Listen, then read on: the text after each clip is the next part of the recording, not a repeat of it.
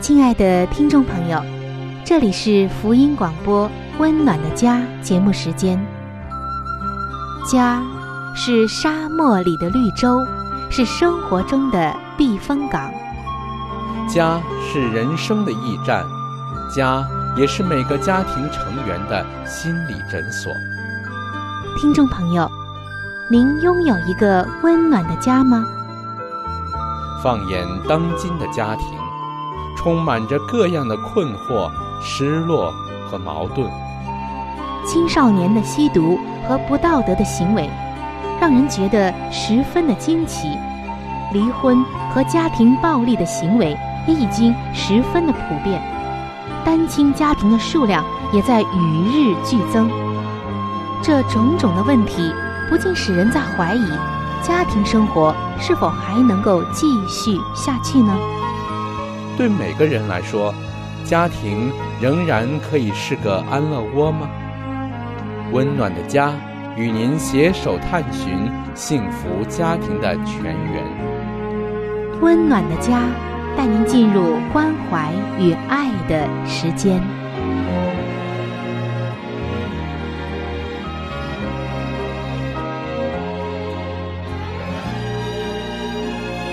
各位亲爱的听众朋友。欢迎来到希望福音电台为您带来的福音节目《温暖的家》当中，我是主持人春雨。在节目的一开始，首先向您送上我最真诚的问候，希望您家庭圆满、幸福安康。有人说，幸福是一种感觉，并不需要华丽的修饰，却要让我们用心去呵护，用爱。去经营。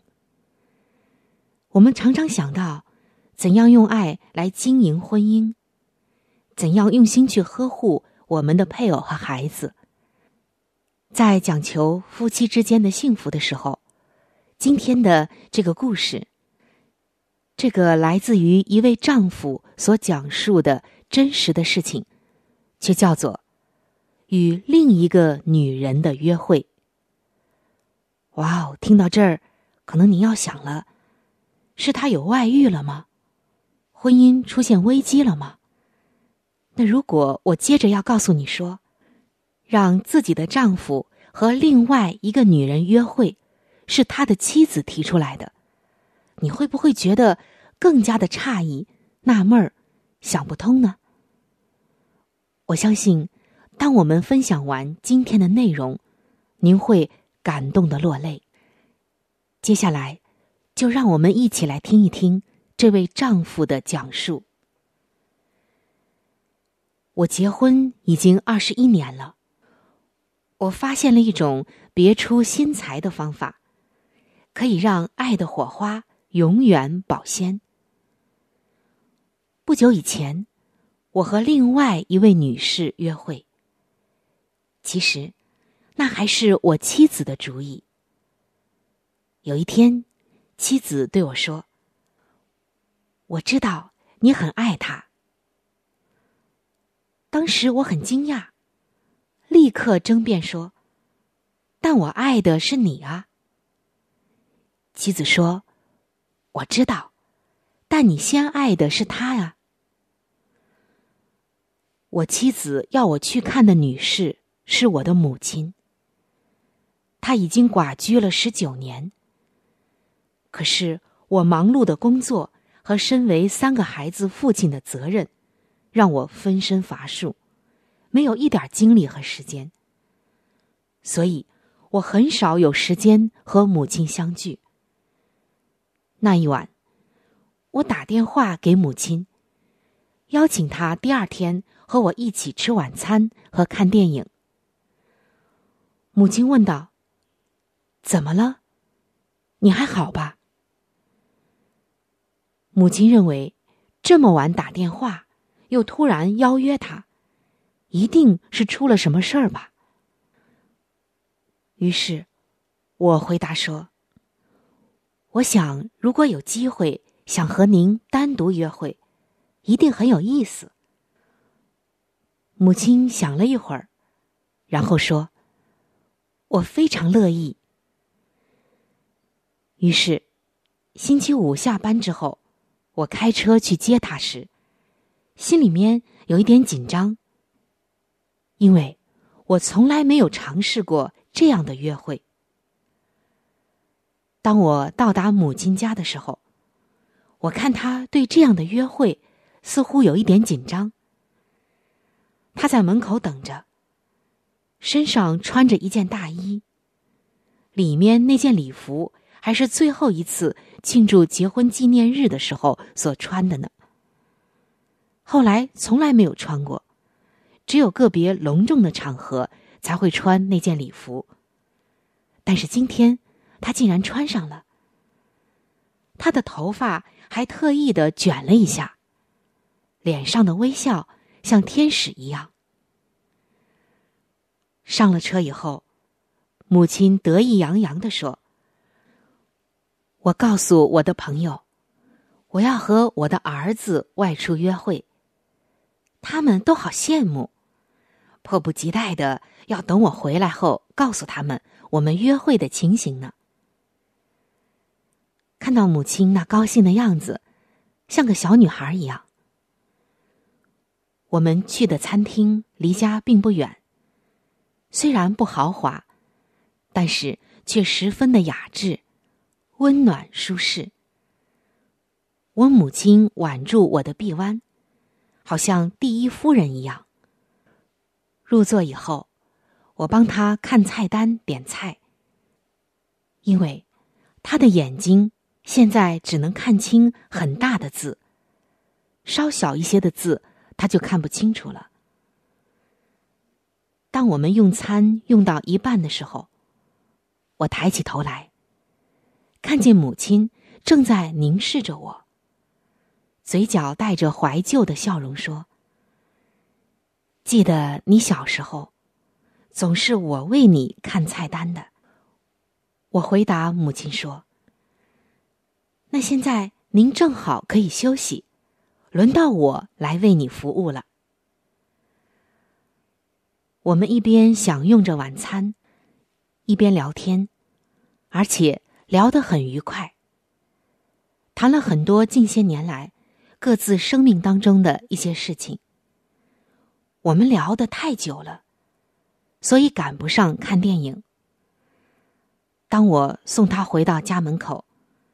他说：“我要再和你一起外出，但下次让我做主好吗？”我答应了。回家之后，妻子问我：“你们的晚餐约会怎么样？”我回答说：“非常的有意思，比我想象的好多了。”就在这次晚餐的几天之后。我的母亲因为心脏病猝发而去世。这件事情发生的太突然了，让我完全措手不及。我的心痛到了极点。这样的现实真正发生在自己身上的时候，是那样的难以接受。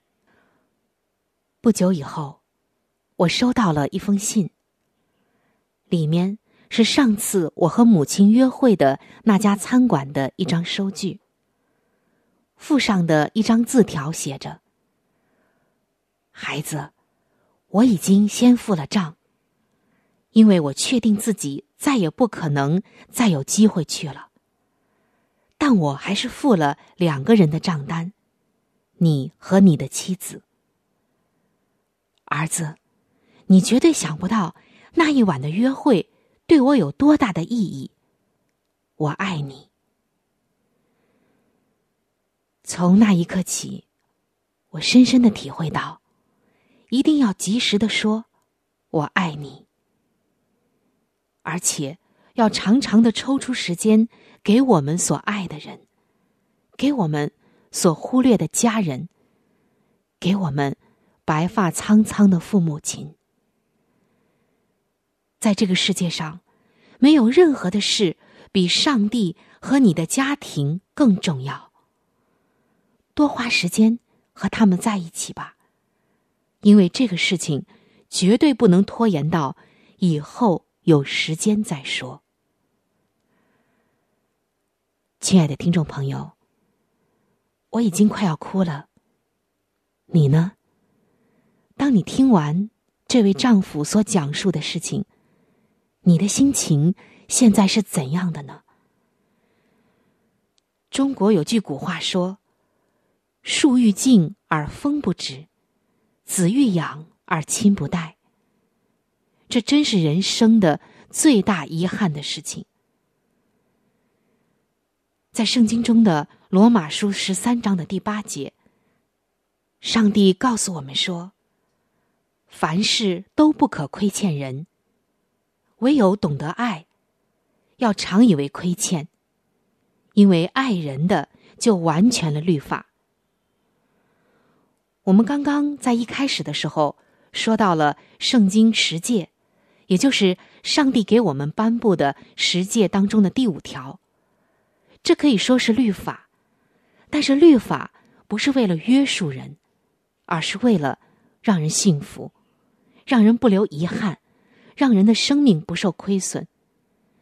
这第五条诫命说：“当孝敬父母，使你的日子在耶和华所赐你的地上得以长久。”当我们长大成人之后，有了自己的家。忙着自己的工作，忙着自己的丈夫或者妻子，忙着自己的孩子，经常抽不出时间回家去看望父母的时候，可曾想过，他们是我们最忽略的人呢？又可曾想过，你还能看到他几次呢？你无法知道，什么叫孝敬父母，就是。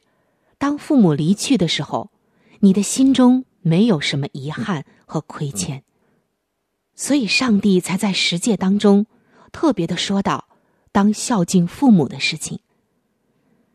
温暖的家永远离不开孝敬父母。温暖的家离了父母，就好像没有家了。今天，在这一档充满了温情、关怀和上帝的爱的节目。温暖的家当中，我呼吁大家抽时间，再忙你都要抽时间去看看你的父母亲吧。这不但是上帝的叮咛，这更是不可以拖延的，因为这个事情绝对不能带到以后再说。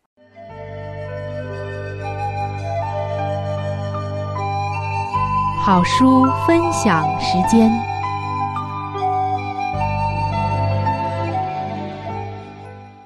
亲爱的听众朋友，您现在所收听的节目是由希望之声福音广播电台为您带来的《温暖的家》，我是志鹏。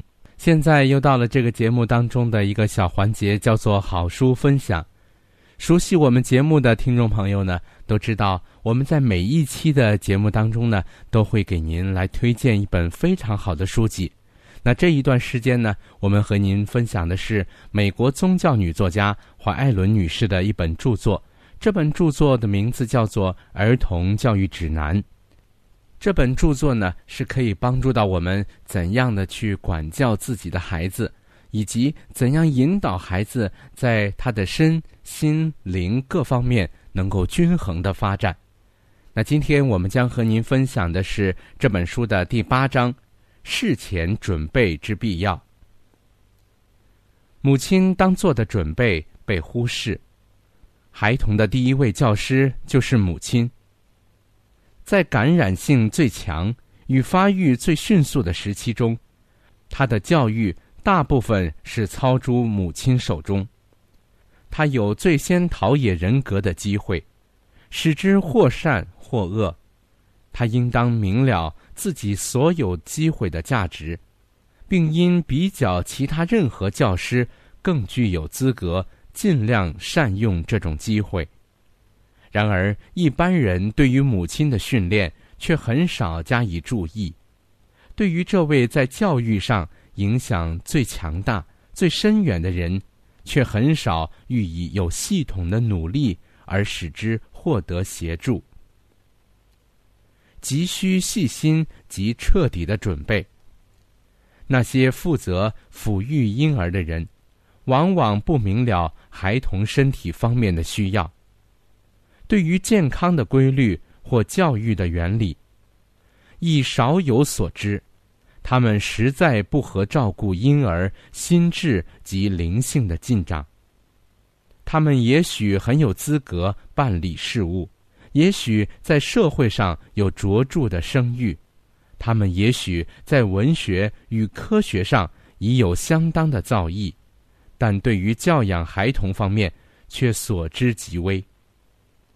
对于孩童早期或后期的教养，父亲应与母亲同负其责，因此父母双方都急需有细心及彻底的准备。男女在自己还没有为人父母的可能之前。均应熟悉身体的规律，熟悉生理卫生。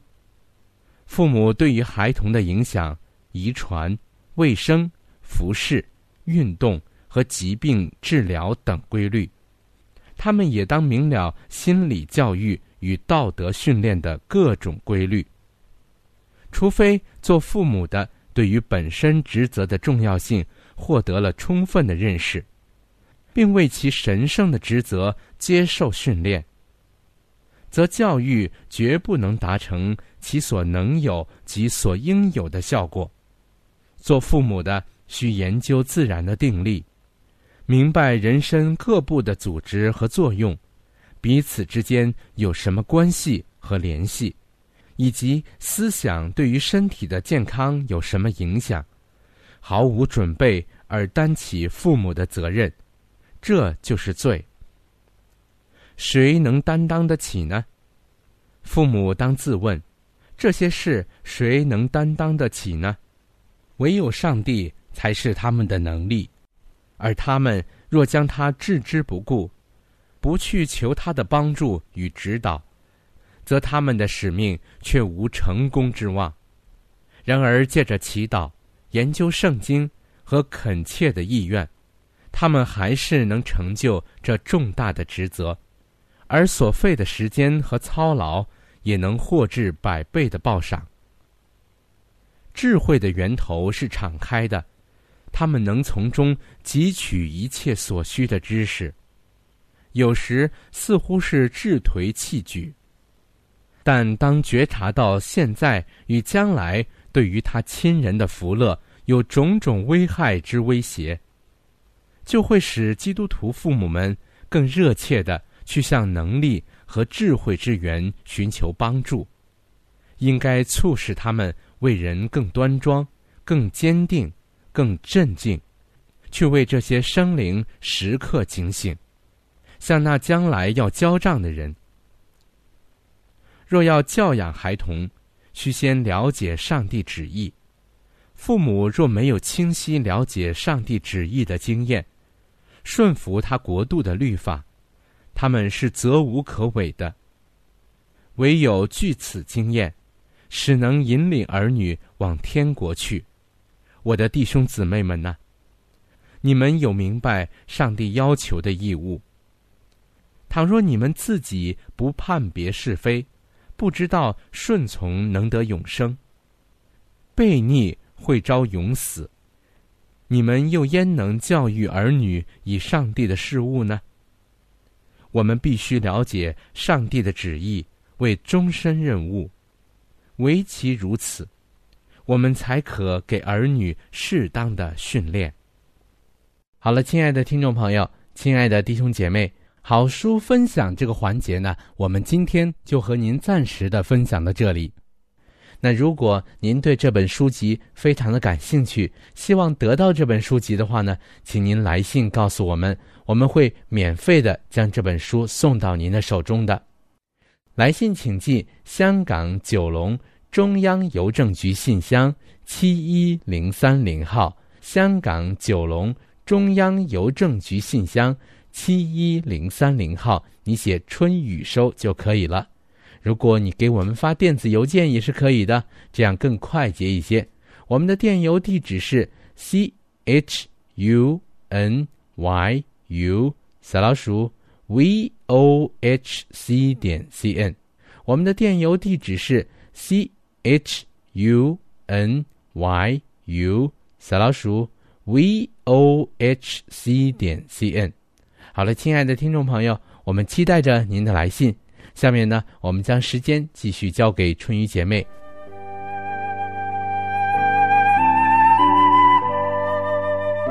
贴心小管家，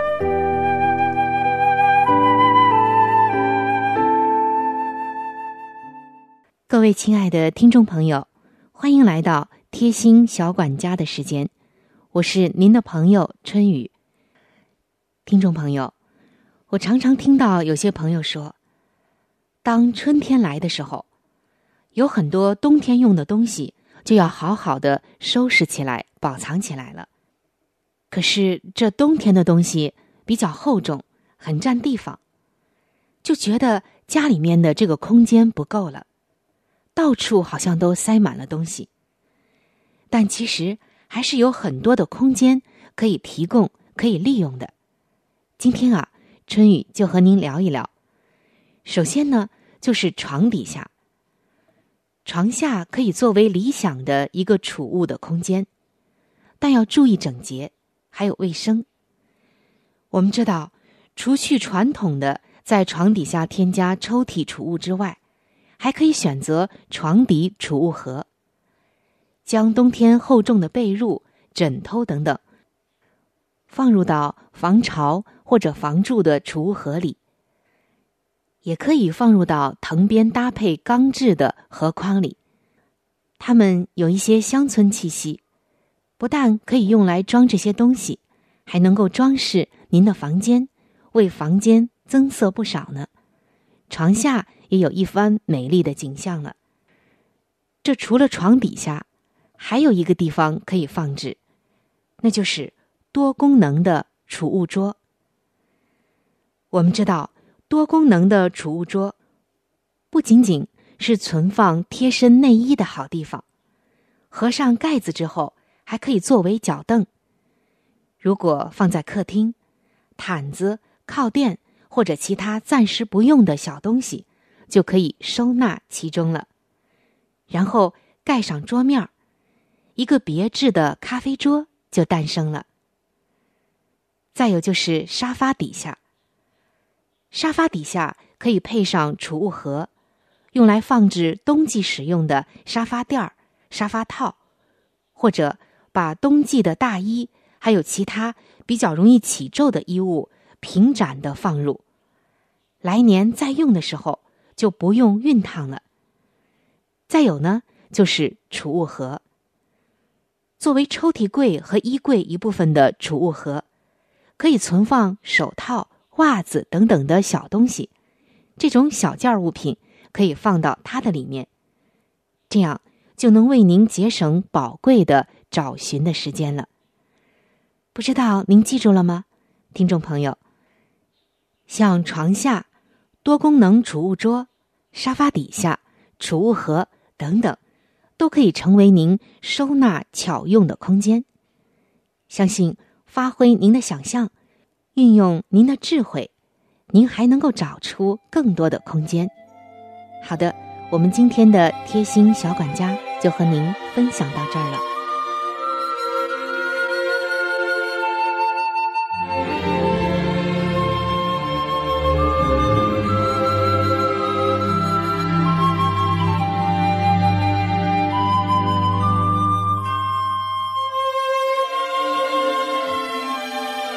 各位亲爱的听众朋友，今天的话题就和您分享到这里。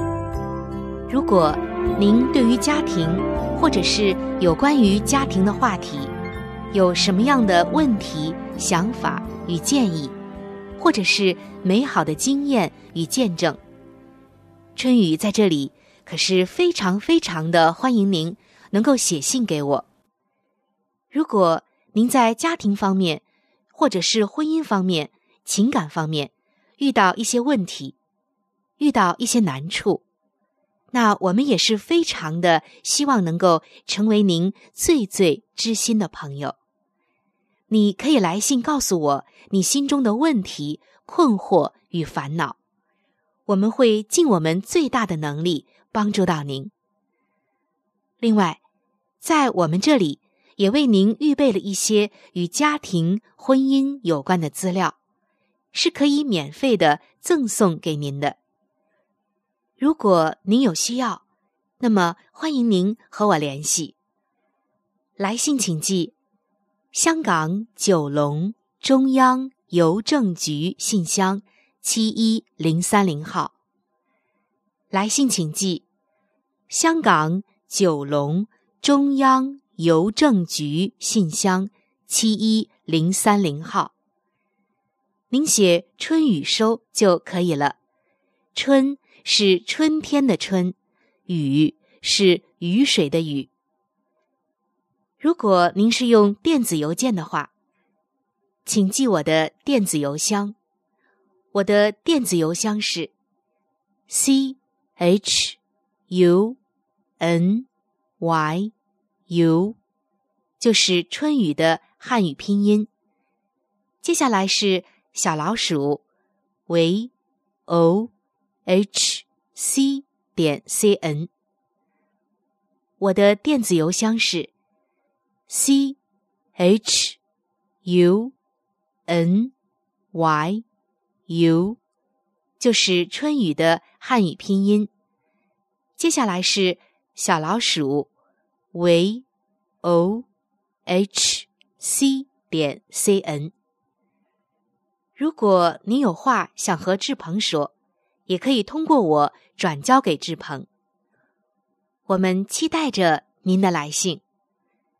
在这里要特别说明一点的就是，如果您的条件许可的话，欢迎您能够上网来收听我们的节目，以便于取得最佳的收听效果。